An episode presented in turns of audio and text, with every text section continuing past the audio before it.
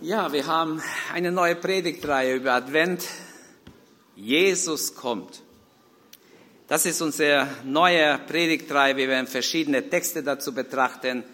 Mir fiel ein Text aus, äh, ja, mit dem Thema zu bereitet ihm den Weg. Und was kann ich besseres nehmen als Johannes den Täufer? Ich lese es aus Lukas 3, die Verse 1 bis 10. Lukas 3, vielleicht können wir nochmals aufstehen wer kann, und betet mit mir, dass Gott sein Wort segnet. Es war im 15. Regierungsjahr des römischen Kaisers Tiberius. Pilatus war Statthalter in Judäa.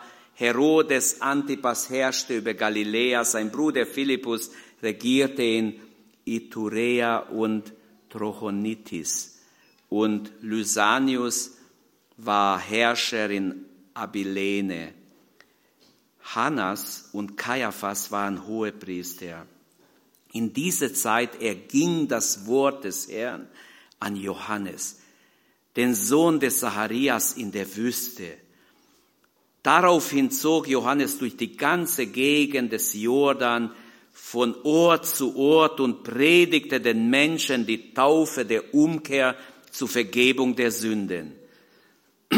So erfüllte sich, was im Propheten Jesaja steht, es ist eine Stimme, die in der Wüste ruft, bereitet den Weg für das Kommen des Herrn, ebnet ihm den Weg.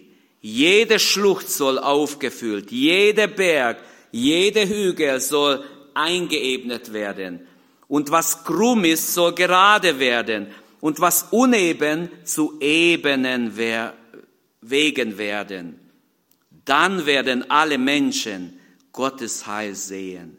Und er sagte zu denen, die in Scharen hinauszogen, um sich von ihm taufen zu lassen, Schlangenbrut, wer macht, wer macht euch glauben, dass ihr dem kommenden Sohn entgehen werdet? Bringt also Früchte, die der Umkehr entsprechen und fangt nicht an zu euch zu sagen, wir haben Abraham zum Vater, denn ich sage euch, Gott kann Abraham aus diesen Steinen Kinder erwecken. Schon ist die Axt an die Wurzel der Bäume gelegt. Jeder Baum, der nicht gute Früchte bringt, wird gefällt und ins Feuer geworfen. Und die Leute fragten ihn, was sollen wir tun? Und dann kommt eine ganze Liste, alle möglichen Schichten von Leuten waren da bis zum König. Selbst der König und die Königin kamen eines Tages und fragten, Sie fragten nicht, aber auch denen hat Johannes gesagt, was sie tun sollen. Also wir beten. Wir beten in diesem Bewusstsein, Jesus kommt. Bereite du ihm den Weg zu dein Herz, denn er will durch uns, in uns erstmal und dann durch uns leuchten, in diese Welt hineinwirken. Halleluja. Vater, wir beten, dass dein Heiliger Geist uns alle berührt, erfüllt, salbt und segnet, dass wir Menschen sind, die dir den Weg bereiten. Herr, wir wollen nicht im Wege stehen, sondern wir wollen offen sein für dich, für dein Wort. Rede, Herr. Wie oft beten wir, rede, Herr. Aber gib uns ein gehorsames Herz, dass wir auch hören, was der Geist der Gemeinde sagt. Rede, Herr, offenbare dich in unser Leben in unserer Mitte heute Morgen. Rede zu einzelnen Menschen. Sprich hinein in unser Leben, Herr. Wir stehen vor dir, dem König aller Könige, dem Herrn aller Herren. Du bist an, dein Hand ist schon an der Tür. Du wirst wiederkommen. Du sagst selber, bald wirst du kommen, Herr. Wir wollen dir entgegengehen. Wir wollen dich erwarten. Herr, wir wollen den Weg ebnen, damit du kommen kannst. Bitte, Herr, benütze uns, lass uns ein Werkzeug sein in dieser Endzeit für dich. Halleluja. Danke, Herr, dass du mitten unter uns bist und dass du hilfst, dass wir alle den Weg ebnen für dein zweites Kommen. Amen. Bitte nimm Platz. Jesus kommt. Wir feiern ja erste Advent heute. Und wie schon Rainer gesagt hat, es kommt vom lateinischen Adventus, also Ankunft, im griechischen Parousia, Ankunft. Die christliche Urgemeinde war eine Adventgemeinde. Sie haben Jesus erwartet. In ihnen brannte eine Sehnsucht nach der Wiederkunft Jesus. Das merken wir, wenn wir in den Evangelien, aber später in den Briefen lesen. Wenn wir in äh, Paulus seine Briefe lesen, merken wir genau, was für eine Naherwartung sie hatten. Und ihr Blick war nicht rückwärts gerichtet, sondern vorwärts auf Jesu Wiederkunft, auf seine herrliche Wiederkunft. Sie haben so, sogar sich untereinander gegrüßt. Maranatha, unser Herr kommt. Amen. Wie wunderbar. Und manche kritisieren, ach, die Jünger haben sich geirrt, die haben so eine Naherwartung gehabt. Also Jesus kam nicht. Und viele sagen heute, er kommt bald. Also wo ist er? Petrus sagt, das sind Spötter. Wir sollten uns nicht in die Reihe derer begeben. Ich weiß, ich kenne mich theologisch aus, ich weiß, was in der Bibel steht, habe mich viel mit der Endzeit beschäftigt. Aber ich möchte dazu sagen, die Naherwartung der, der Urgemeinde hat ihnen sehr geholfen, nicht geschadet. Sie waren nicht enttäuscht, dass sie Jesus erwartet haben. Oder ist es umgekehrt? Kann mir jemand was anderes sagen? Von der Bibel kann ich sagen, Gott hat sie besonders gesegnet. Sie brannten für Jesus. Und ich glaube, die richtige Haltung ist heute noch, dass wir glauben, Jesus kann jeden Moment kommen. Wenn ich heute sterbe, ist er für mich gekommen. Bin ich in der Ewigkeit. Und jeden Tag sterben ja tausende Menschen. Für die ist Jesus gekommen. Er kommt aber für uns alle. Er kommt für seine Gemeinde. Das lesen wir alles im Neuen Testament. Ist nicht unser Thema heute. Aber die Naherwartung, die Haltung einer Naherwartung ist die einzig richtige Haltung eines Gotteskindes, die Gott gefällt. Eine gleichgültige Erwartung, wo ich sage, ah, der Herr kommt noch lange nicht. Das gefällt Gott nicht, das ist sogar gefährlich weil das nützt der Teufel immer aus.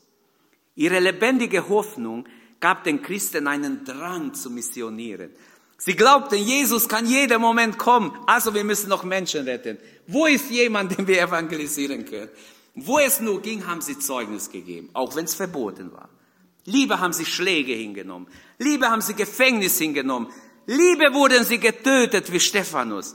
Aber sie haben evangelisiert. Amen. Also, kleine Einleitung zu Advent. Wir haben auch in ein Lied gesungen, 400 Jahre. Zwischen Malachi und Johannes den Täufer sind 400 Jahre, etwas über 400 Jahre. Malachi war der letzte Prophet, der geweissagt hat, die Sonne der Gerechtigkeit wird aufgehen. Er hat sogar über Johannes den Täufer geweissagt. 400 Jahre die Makkabäerzeit, eine dunkle Zeit in Israel. Sie kämpften im Fleisch. Wenn ihr die zwei Makkabäerbücher liest, dann seht ihr, wie sie einfach ohne Geist kämpften und versuchten zu überleben und sie wurden ausgehungert und ganz schlimm ging es ihnen. Ich war auf Masada, habe mir die ganze Geschichte da angehört, habe auch die Bücher gelesen. Ihre Bücher steht ja in Apokryphen. Aber es gab kein Reden Gottes, so wie in Samuel heißt, und die Lampe Gottes war am Erlöschen. Hier war es erloschen. Es gab einzelne Menschen in Israel, die sehnten sich nach dem Messias.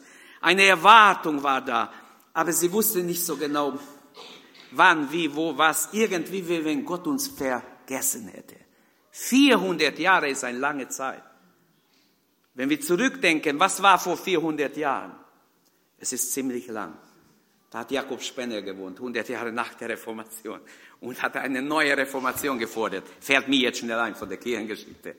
Er kam nach Luther und sagt, es reicht nicht eine Reformation. Wir brauchen immer wieder eine neue Begegnung mit Gott, eine neue geistliche Reformation. Er ist eigentlich der Sprecher für die Pfingstgemeinde. Genau das sagt die Pfingstgemeinde. Wir brauchen immer wieder eine neue Begegnung mit Gott. Halleluja. Und das ist, was die Bibel ja auch sagt. Wir wollen Gott neu erleben. Also zwischen dem letzten alttestamentlichen Propheten Malachi und zwischen Johannes Auftreten sind 400 Jahre vergangen. Johannes ist ein alttestamentlicher Prophet, auch wenn er im Neuen Testament erst auftritt. 700 Jahre vorher hat Jesaja geweissagt, eine Stimme in der Wüste ruft, bereitet dem Herrn seinen Weg. Und er beschreibt Johannes sehr genau. Johannes tritt auf, Jesus sagt, er war der letzte Prophet im Alten Testament. Keiner war größer wie er. Er war der Größte im Alten Testament. Er hat einen Mut gehabt, eine Selbstverleugnung gehabt. Er war bereit, in die Wüste zu gehen mit Heuschrecken. Ich hasse Heuschrecken. Ich will es nicht essen, wahrscheinlich bevor ich verhungere, will ich es auch essen. Jemand hat gesagt, du geröstet schmecken die ganz gut. Weiß ich nicht. Ich kriege keinen Appetit drauf. Aber ist okay. Ihr könnt es ja gerne essen, wenn es euch schmeckt. Aber ich hätte keinen Appetit. Aber er hat Heuschrecken gefressen, wilde Honig sich geholt und so ganz einfach ernährt. Er ist bereit, auf alle Luxus zu verzichten, in anderen Worten. Wir ahnen gar nicht, wie sehr wir nach Luxus uns sehnen. Man möchte ein schöneres Haus, ein schöneres Auto, eine schönere Wohnung, schönere Möbel, neue Küche, neue, neue, neue, alles Mögliche neu, bessere, noch bessere. Jedes Mal hat die Werbung ein noch besseres. Hey, diese Sehnsucht leckt uns ab von der wahren Sehnsucht. Die wahre Sehnsucht geht nach der himmlischen Heimat eines wiedergeborenen Gläubigen. Und so möchte ich einfach zeigen, Johannes steht am Eingang des Neuen Testaments. Er ist noch, er gehört zum Alttestament, aber er ist am, am Anfang des Neuen Testaments. Alle vier Evangelien, alle vier Evangelien äh, berichten von ihm. Für alle vier ist es klar, dass er der Vorläufer des Messias ist. Drei Gedanken zu unserem Text. Viel Zeit habe ich ja nicht, wir haben gleich Abendmahl.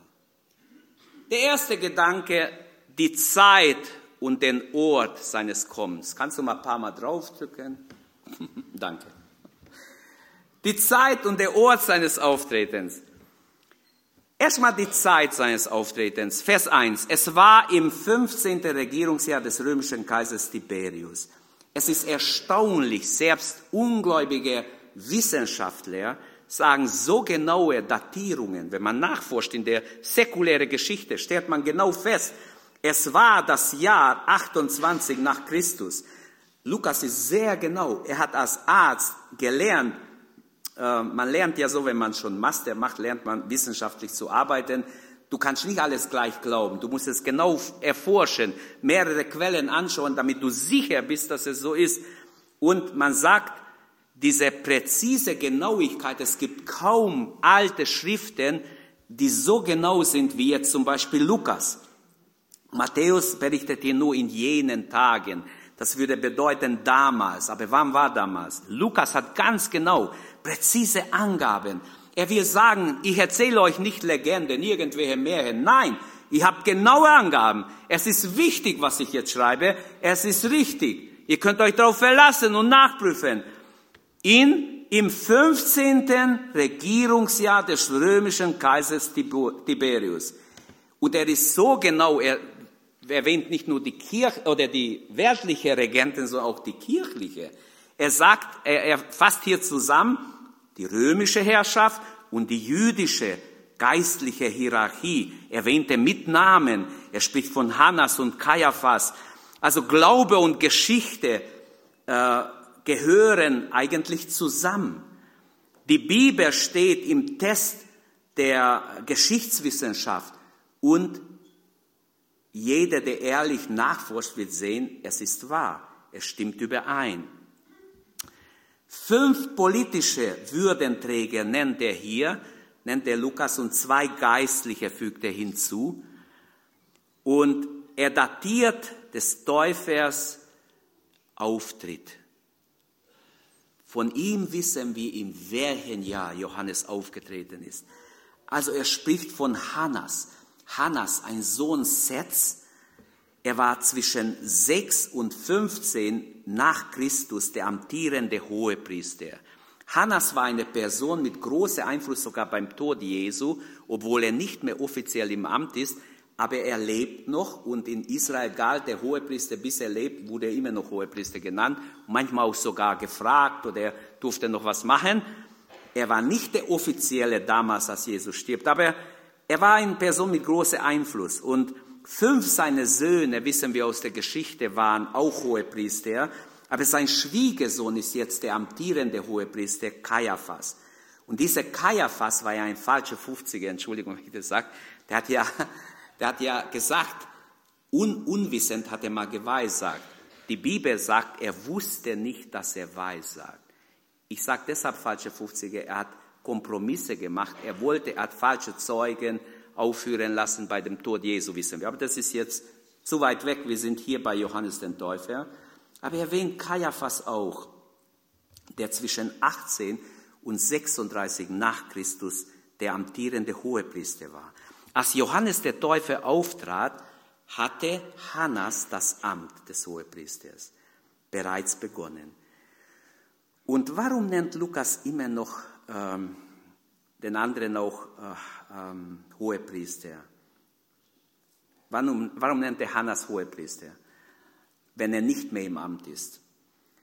Ich habe gesagt, für die Juden gilt er, und ich weiß aus der Geschichte, es gibt von Josephus so Erzählungen, dass er unrechtmäßig politisch abgesetzt war. Kann sein, dass er so ein Typ war, der wegen irgendetwas abgesetzt war, aber für die Juden, die haben gesagt, er ist unser Hohepriester. Wir haben zwar eine andere, der im Amt ist, aber er ist auch unser Hohepriester. So, es gab eine Zeit, wo zwei Hohepriester waren und das lesen wir im Neuen Testament. Kaiaphas arbeitete eng mit Hannas zusammen, das merken wir in Johannes 18 bei der Verurteilung Jesu. Was lernen wir aus dieser genauen Angaben des Lukas? Man könnte fünf, sechs Sachen erzählen. Ich, ich sage ein paar Sachen. Ihr habt gesagt am Anfang, kein Märchen, was ich schreibe, sonst bräuchte ich nicht die Datierungen. Lukas verbindet hier Rom und Jerusalem. Die weltliche Geschichte, die weltliche Regente und die geistlichen, die damals als solche galten. Also Hauptstadt, Weltstadt war Rom und Hauptstadt der Geistlichkeit war Jerusalem. Beides fügt er in einem Vers zusammen, in einem Satz. Er verbindet die Weltgeschichte und die Heilsgeschichte. Ich finde es herrlich, wunderbar. Einfach schön. Das hat mich so richtig gut getan. Hier bewahrheitet sich die Zuverlässigkeit der Bibel. Und jetzt der Ort seines Auftretens. Zeit und Ort. Der Ort seines Auftretens, Vers 2. Die Bibel spricht von der Wüste. In der Wüste tritt er auf.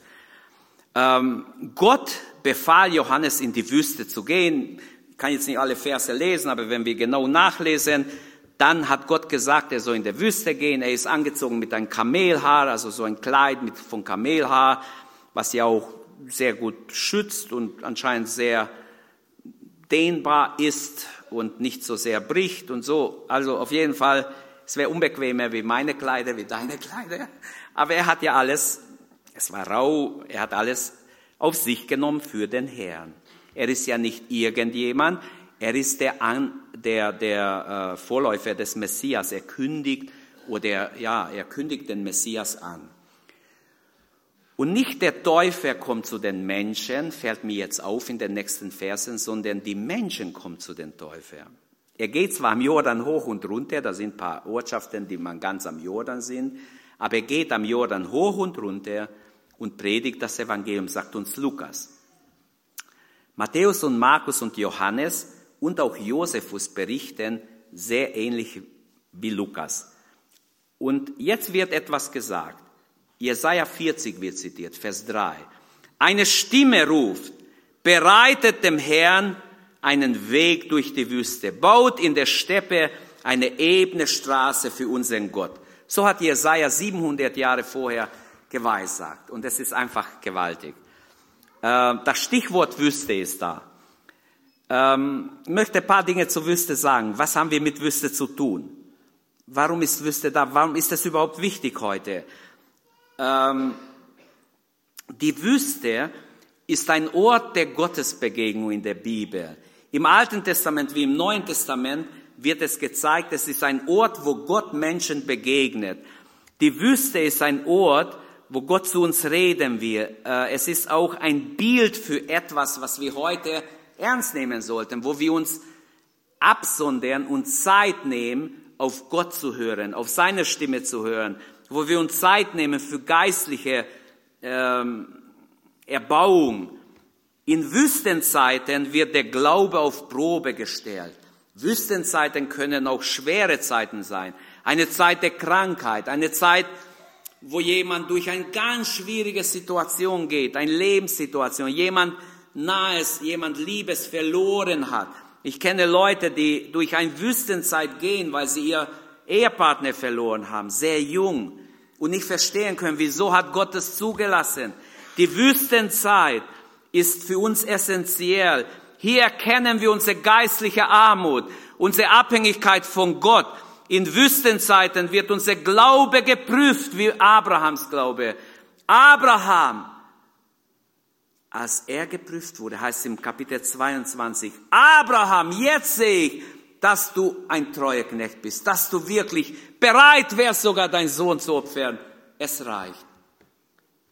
Auch er wurde geprüft, der Vater aller Gläubigen. Wieso sollte ich und du nicht geprüft werden? Hier wird sichtbar, wie tief unsere Beziehung zu Gott ist, wenn wir durch eine Wüstenerfahrung gehen. Ob wir Gott nur als Erfüller unserer Wünsche kennen, der immer schnell machen muss, was wir wollen, was wir gerne hätten, oder ob wir wahre Anbeter sind. Du kannst nehmen, was du willst, singen wir doch in Du kannst mir geben oder nehmen, was du willst. Aber das ist oft nicht so, wenn Gott dann was nimmt. Wow, dann sind die Menschen gleich enttäuscht von Gott. Also Wüstenzeiten. Johannes muss in die Wüste gehen. Wüstenzeiten sind auch Erziehungszeiten. Gott braucht sie, um uns zu formen, uns geistlich weiterzubringen. Es ist so wie ein Paradigmenwechsel, eine neue Zeit entsteht. Wenn wir durch eine Wüstenzeit gehen, und das ist immer der Wille Gottes. Gottes Wille ist nie, dass du durch eine Wüstenerfahrung zurückgehst oder schwer wirst im Glauben. Sein Ziel ist, dass er uns trainiert, dass er uns erzieht, dass wir viel besser mit ihm zusammenarbeiten. Gott will mündige Kinder. Er will seine Gaben austeilen. Er will seine Erbe austeilen. Wie soll es Töchtern und Söhnen geben, die Kinder sind? Ich hoffe, dass ihr versteht, also das empfinde ich, dass wir Gott uns sagen. Wenn wir nur kleine, unmündige Kinder sind, wie soll uns Gott die Gaben des Geistes geben? Wir machen Dummheit damit. Wie soll uns Gott eine wichtige Gabe geben, mit dem wir ihm dienen können? Wüstenzeiten sind schwierige Zeiten, aber sie lohnen sich. Jesus geht 40 Tage in der Wüste, isst gar nichts, trinkt nichts. Äh, das ist umstritten. Steht nicht in der Bibel. Das ist jetzt, ich wollte sagen, viele sagen, er trinkt nichts, aber es steht nicht drin. Bei Mose steht, er hat nicht gegessen und nicht getrunken. Bei Jesus steht nur, er hat nicht gegessen. Und man weiß es, wer schon länger gefasst hat, weiß, Durst ist viel schlimmer als Hunger wenn man auch nicht trinkt, man soll es eigentlich nicht mehr wie drei Tage machen, in der Bibel steht, jedes Mal, wenn Menschen gefastet haben, nie länger wie drei Tage ohne Wasser. Aber Jesus fastete 40 Tage, was ich sagen will, und äh, die Bibel sagt uns, er kehrte zurück aus der Wüste in der Kraft des Heiligen Geistes. Also für ihn war diese Wüstenerfahrung nicht eine Erfahrung, die ihn vom Glauben zurückgezogen hat, sondern die ihn erfüllt hat, noch mehr mit der Gottheit, mit der Gegenwart, mit der Kraft des Heiligen Geistes. Er kehrt zurück in der Kraft des Heiligen Geistes. Er kommt in die Synagoge in Lukas 4 und gleich passieren Wunder. Er setzt sich auf dem Stuhl, der bereit stand für den Messias, alle Augen auf ihn. Wieso setzt er sich auf dem Stuhl? Heute ist erfüllt, was der Prophet geweissagt hat. Der Geist des Herrn ist auf mir und so weiter. Also er hat er hat sofort prophetisch gehandelt, weil er in der Wüstenzeit nicht einfach, naja, ich faste jetzt, ich will einfach auch sagen können, ich habe 40 Tage gefastet. Das wäre nicht Motiv.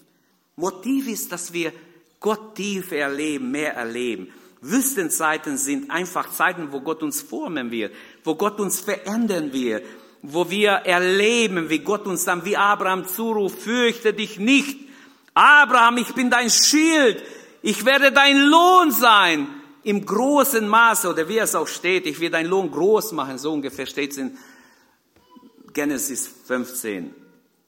Fürchte dich nicht, hörst du auch dann die Stimme, wenn du in Wüstenzeiten bist, wird Gott zu dir reden. Lese die Bibel, es ist wichtig, wenn man in Wüstenzeit ist, Gottes Wort immer wieder zu sich reden lassen.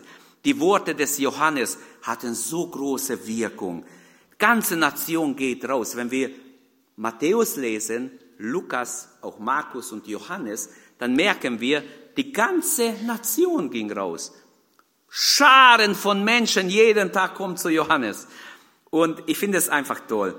Alle wollen den Mann in der Wüste hören. Wer hat Reklame für ihn gemacht? Irgendjemand hat ihn zuerst gehört.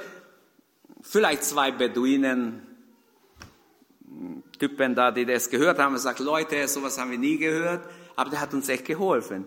Wir haben unsere Sünden bekannt, er hat uns getauft. Wir sind richtig froh, wir sind erleichtert. Geht hin, hört ihm zu. Kommt, ich führe euch hin.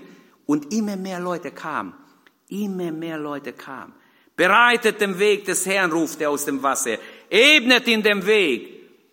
Ich bin gekommen zu taufen.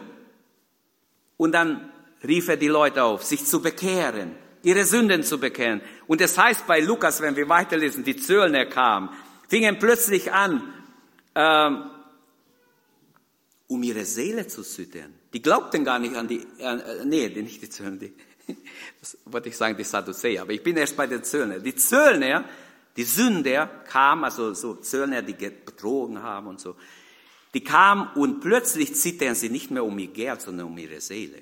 Was sollen wir tun? Nimmt nicht mehr, als ihr nehmen müsst von den Leuten am Zoll. Ah, okay. Das wussten sie ja, aber das haben sie nicht gemacht.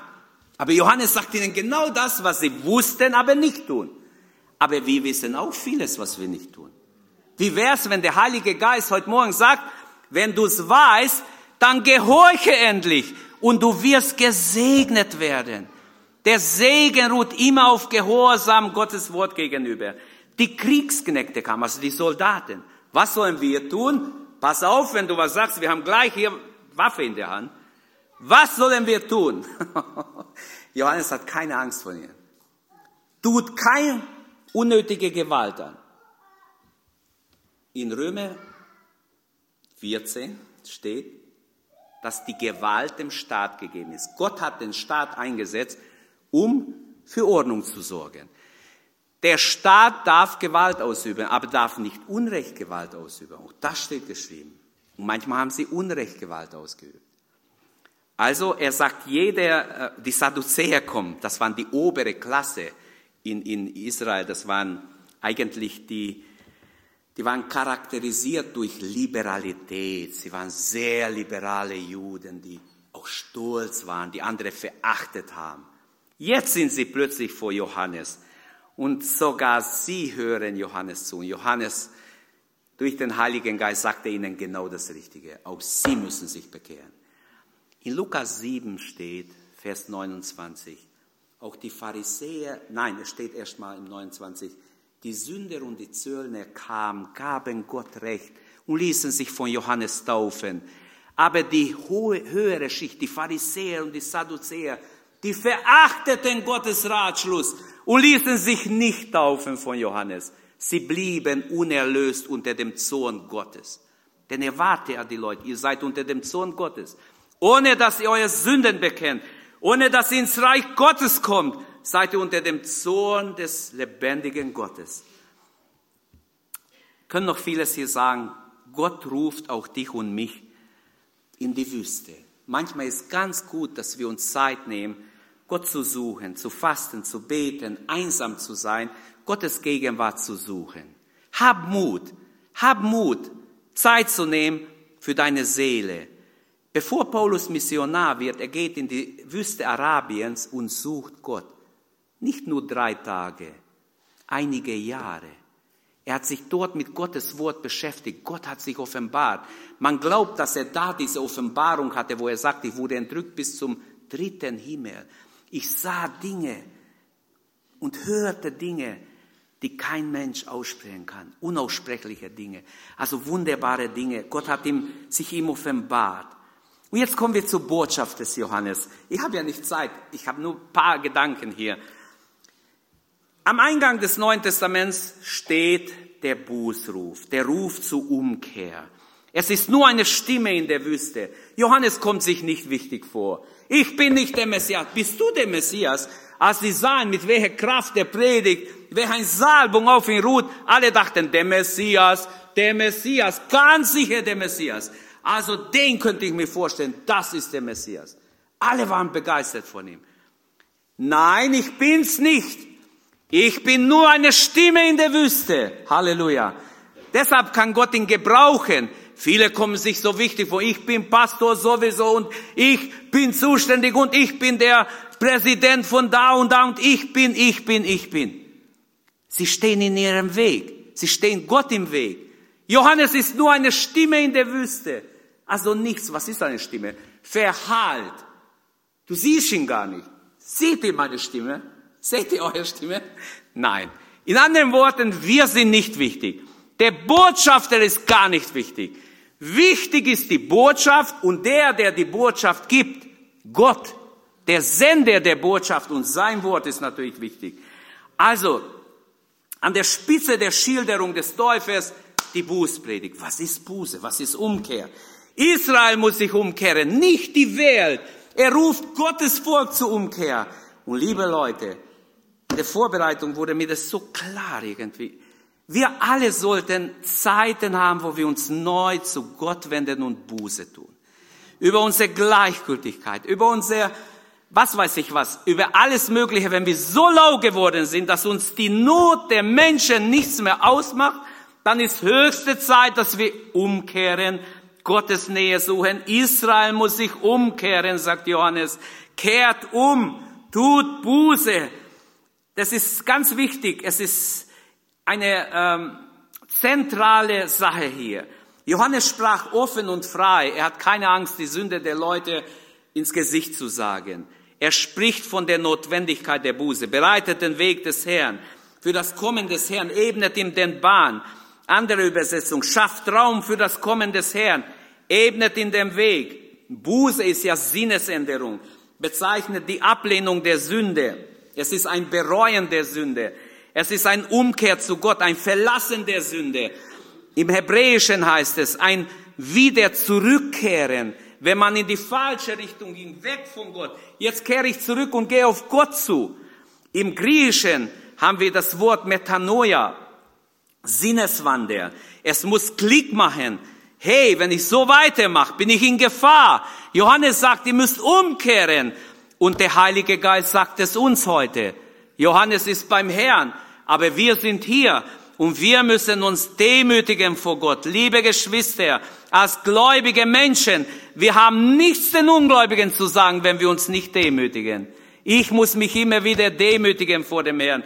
Buße entsteht allein durch das Wirken des Herrn. Ich kann nicht Buße befehlen. Niemand kann sagen, ich tue jetzt Buße. Lass den Geist wirken und es entsteht in dein Herz. Umkehr, Buße. Du sehnst dich nach Gottes Gegenwart, nach Gottes Nähe. Jesus kommt, bereitet ihm den Weg, ist seine Botschaft. Wie können wir den Weg bereiten?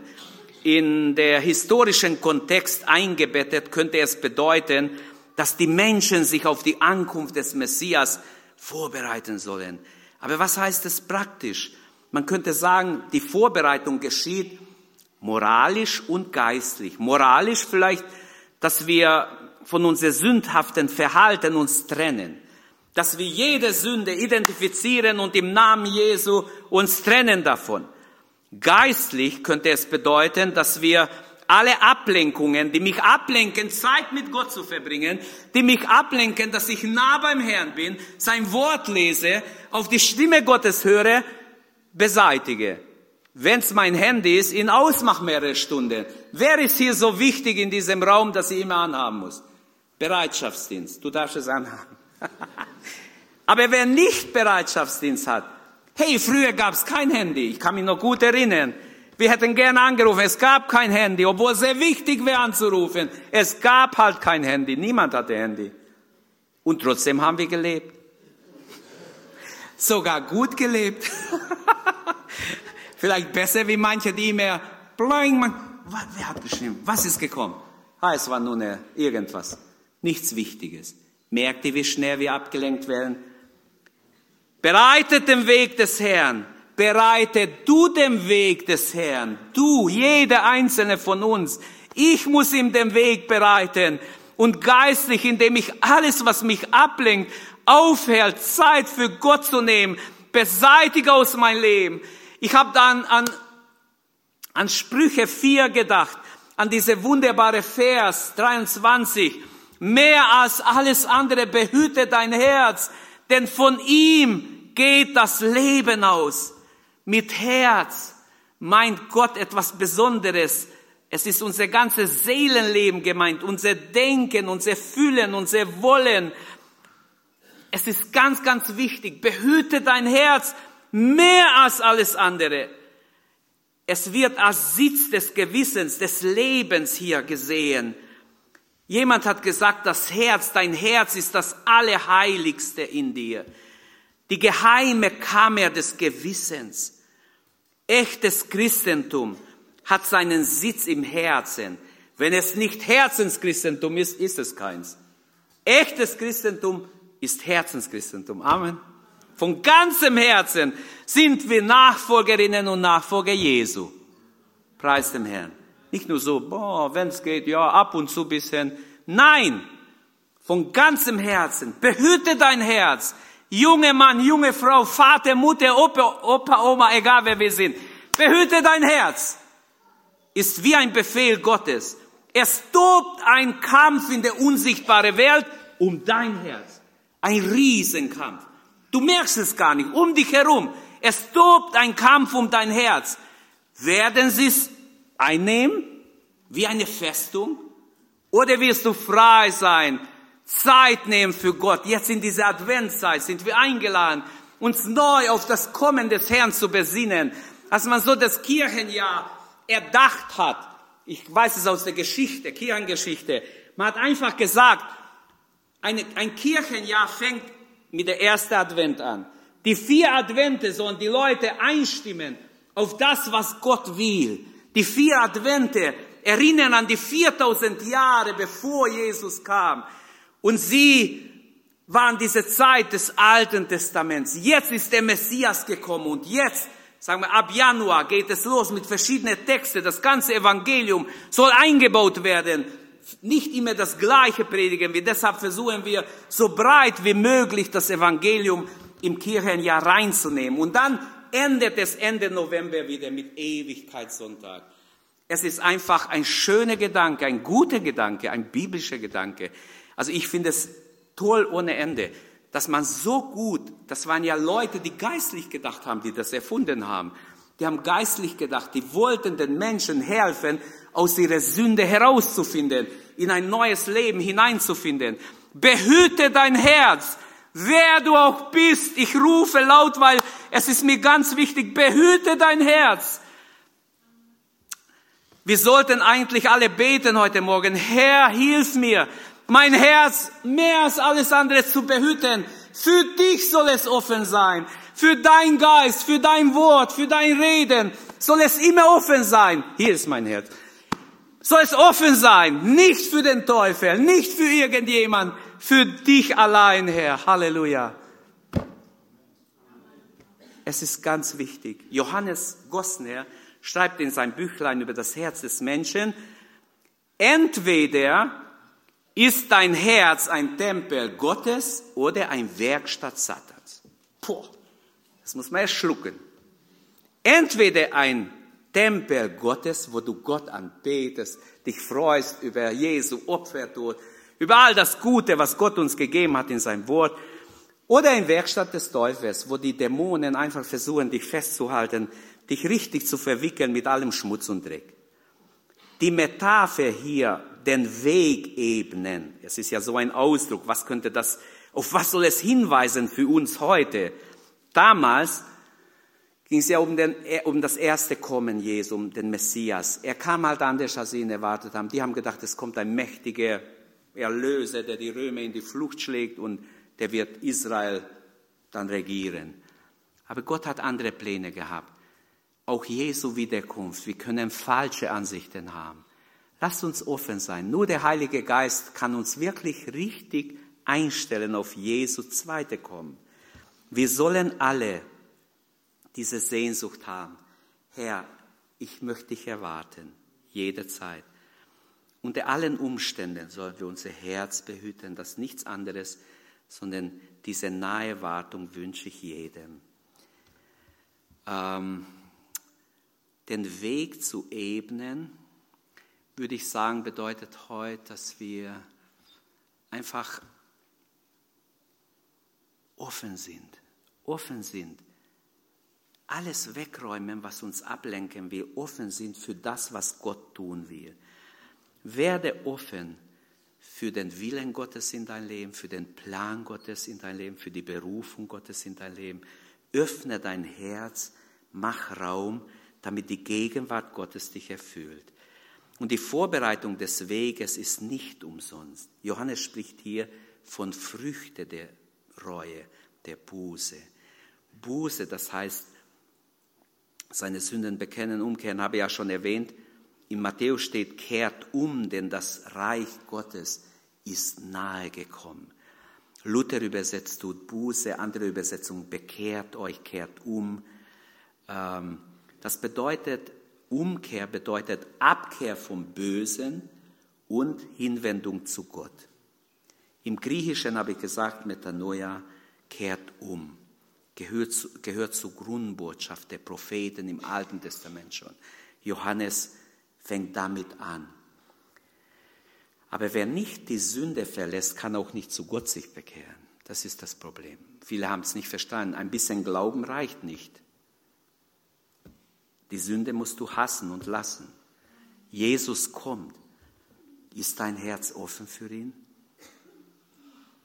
Ähm, Vers 5 sagt, jede Schlucht soll aufgefüllt, jeder Berg, jede Hügel soll eingeebnet werden, was krumm ist, soll gerade werden und was uneben zu eben werden. Was soll ich da noch viel sagen? Man könnte viel dazu sagen, aber ich sage, die Schluchten, ähm, das waren oft Täler oder äh, es ist ein Bild für die Königsstraße. Die Königsstraße sollte eben werden. Wenn der König kommt, muss die Straße schön gefegt und schön eben gemacht werden. Und das ist ein sehr guter Gedanke hier. Der König kommt. Jesus ist der König. Und weil er kommt, muss jede Schlucht oder jede Unebenheit eben gemacht werden. Das Krumme soll begradigt werden. Das Unebene geglättet werden. In unserem Zusammenhang hat es vielleicht geistliche Bedeutung. Wo ist etwas krumm in unser Leben? Wo ist etwas krumm in dein und mein Leben? Verkehrt, falsch, muss gerade werden. Wir müssen uns auch von jeder Krummheit bekehren und echt werden. Und diese Ankunft steht bevor. Jesus kommt. Und unser letzter Gedanke ist, die nächsten Verse, Autorität, mit dem Johannes auftritt, eine besondere Autorität. Diese Autorität hat nur jemand, der auch Gottes Kraft und Salbung hat. Schafft Frucht, die der Umkehr würdig ist und glaubt nicht, dass ihr denken könnt. Das heißt, schafft Frucht, die der Umkehr würdig ist. Es gibt ja Christen, die sagen, ich, ich bin Christ, ich bin schon so lange getauft, ich bin schon so lange Christ. Wow, was willst du mir sagen? Aha, der Teufel hat dich schon erobert, denn du bist stolz, du bist eingebildet. Du bist gar nicht offen für das Reden des Geistes, wenn du so kommst.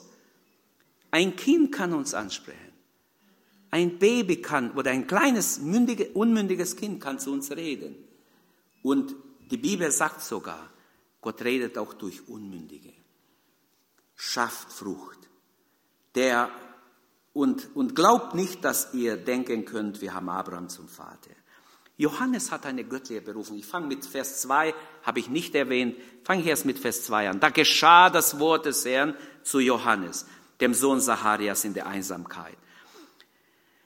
Während Malachi der Prophet oder seit Malachi ist niemand aufgetreten, haben wir gesehen, 400 Jahre. Jetzt kommt jemand, der eine göttliche Berufung hier hat. Steht im Vers 2, Gott hat ihn gerufen, Gott hat ihn eingesetzt.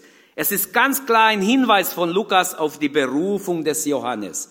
Nicht aus eigener Klugheit oder aus eigener Eingebung, sondern von Gott gesandt. Auch Johannes berichtet darüber, Johannes 1,6, es war ein Mensch von Gott gesandt. Und Lukas sieht die heilsgeschichtliche Linie des Alten Testaments. Es geht weiter. Malachi war der Letzte. Johannes ist in der gleichen Linie, von Gott gesandt. Viele sind gekommen, nicht in meinem Namen, sagt Jesus. Ich habe sie nicht gesandt. Auch heute predigen viele überhaupt nicht in Verbindung mit Gott. Tut mir leid, wenn sie dummes Zeug erzählen. Und keine Ehrfurcht vor Gott haben. Und keine Sendungsbewusstsein haben. Johannes ist berufen von Gott. Ich würde am liebsten jetzt beten, Herr, schenk göttliche Berufungen unter uns. Berufe Menschen unter uns zu Propheten, zu Aposteln, zu Lehrer, zu Evangelisten, zu Hirten. Amen. Gott muss uns berufen. Ich kann niemand berufen. Gott muss rufen. Gott muss in unser Herz das Feuer Gottes geben, das brennt. Wie Jeremia, der enttäuscht war, weil er gequält wurde, weil er im Namen Gottes geweissagt hat. Man hat ihn im Brunnen geworfen, in dieser Stock gelegt. Die ganze Nacht musste er da so liegen. Er war wie steif am Morgen. Dann hat man ihn rausgelassen. Und er hat gesagt, Herr, nie mehr werde ich in deinem Namen reden. Kapitel 20. Nie mehr werde ich in deinem Namen reden. Aber dann kam das Wort des Herrn zu mir. Es brannte in mir wie ein Feuer. Ich konnte es nicht mehr halten. Ich musste es weiter sagen. Und wieder kriegt er Strafe. Das ist der Gang der Dinge. Aber für den Herrn haben die Apostel gerne gelitten. Sie waren froh, dass sie Schläge bekommen. Ist doch schön. Ist doch wunderbar. Hey, das ist kein Widerspruch. Das ist schön, ein schönes Gefühl. Kann ich noch gar nicht nachvollziehen. Vielleicht kommt es noch, dass wir ein paar Ohrfeigen bekommen, weil wir Zeugnis geben. Johannes kam mit dem Geist und Kraft Elias, sagt uns Matthäus. Er kam nicht in eigene Kraft, er kommt in die gleiche Kraft wie Elias, der sein Mantel nehmen konnte, auf, aufs Wasser schlagen konnte und sagen, und das Wasser ist einfach auseinandergegangen. Okay, äh, ich möchte das nicht demonstrieren, das wird zu lang alles. Denkt an die Hierarchie des Tempels. Ich möchte mal einen Kontrast zeigen. Johannes ist in der Wüste. In Jerusalem laufen die hohe Herren rum. Die geistliche Hierarchie ist da. Die laufen rum und haben schöne Gewänder. Die zwei hohe Priester, die gerade noch äh, beide haben schöne Gewänder, sie tragen wunderbare Dinge, was ja Gott dem Aaron und Mose befohlen hat. Ich denke an etwas, ich hoffe, ihr kapiert, was ich sagen will. Diese Herren laufen rum ohne Salbung. Sie wissen auswendig die Psalmen, manche können sie runterzitieren, aber haben nichts damit zu tun. Sie sind selber nicht wiedergeboren. Jesus sagt, ihr Herz ist böse, Sie waren wie Gräber, die außen schön gedüngt waren, aber innen pff, furchtbar, fault alles. Aber denkt an Johannes in der Wüste, einsam, wie ich schon sagte, in ein Kamelhaar und steht im Wasser und predigt. Und wohin kommt die Kraft Gottes, die Salbung Gottes? Auf die große Hohepriester, die so schön gekleidet sind in ihre lange Talare, und die schöne Gewände oder die Priester, die rumlaufen, die auch hinauskamen und Johannes angeguckt haben, die stehen da, wollen was darstellen, Leu äh, Kleider machen Leute, sagt man, die Kleider machen Leute, die waren so besonders aufgefallen, standen nicht in die Nähe der Zöllner, wollten gar mit denen nichts zu tun haben. Wo kommt die Kraft Gottes hin? Bitte versteht, die Kraft Gottes kommt auf Johannes in der Wüste. Er ist der Berufene Gottes. Sie alle haben versagt. Sie tun ihre Liturgie weiter. Sie machen, was sie können weiter. Aber Gott ist längst weg. Wie Herr Seker gesehen hat, die Herrlichkeit Gottes, diese Shekinah Gottes ging vom Tempel weg. Richtung Ölberg, weg, weg, weg. Jesus hat es auch angesprochen in seinen Endzeitrede. Aber Johannes darf erfahren, die Kraft Gottes kommt über ihn. Und er predigt das Evangelium und Scharen von Menschen bekehren sich von überall. Also nochmals fassen wir zusammen.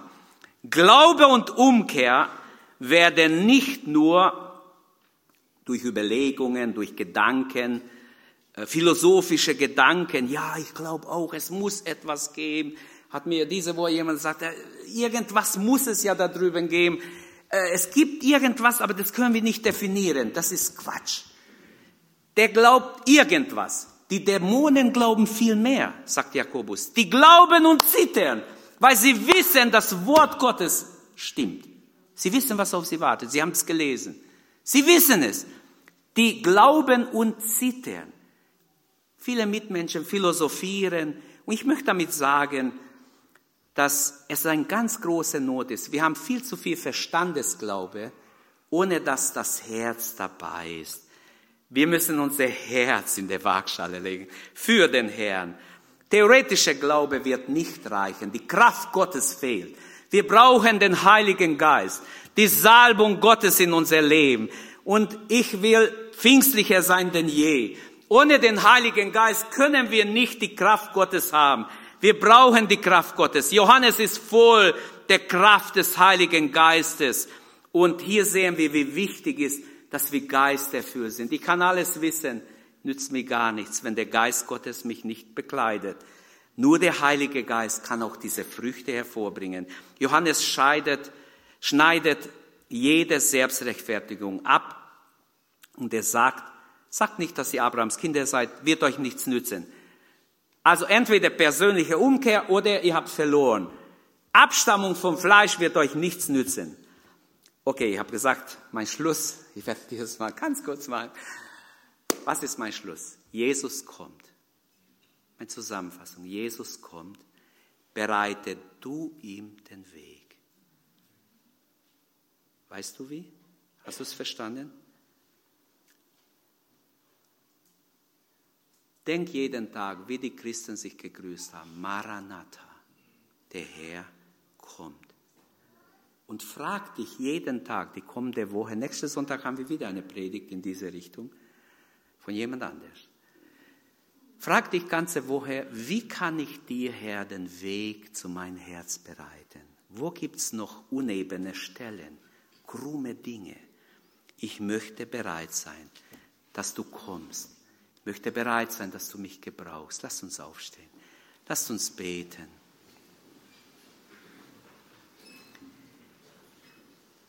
Beten wir gemeinsam. Gib Gott eine Antwort.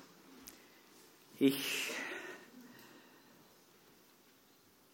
ich selber bin glücklich, mich hat dieses Wort so gesegnet bei der Vorbereitung, aber ich hoffe, ihr habt das ins Herz geschlossen und ihr bereitet den Weg für den Herrn. Vater, wir danken dir. Danke, dass wir zu dir kommen dürfen. Danke, dass wir leben dürfen aus dir. Dass wir eine Beziehung zu dir haben. Danke, Herr dass wir deinen Namen verherrlichen dürfen. Wir ehren dich, Vater, und danken dir. Du bist treu. Du bist einzigartig, Herr. Niemand ist wie du, Herr. Du bist wunderbar, Herr. Wir beten dich an und danken dir. Rühmen deinen Namen und danken dir, dass du ein treuer Gott bist, dass du immer noch Menschen berufst, Menschen ausrüstest, dass du immer noch Frucht der Buße bewirkst, Herr. Danke, dass wir dir den Weg bereiten dürfen. Herr, dass diese Adventszeit nicht nur Theorie ist, sondern dass wir praktisch dir unser Herz öffnen und du uns gebrauchen kannst, wirklich ein Segen zu sein, auch in dieser Zeit. Gepriesen sei dein Name, Herr.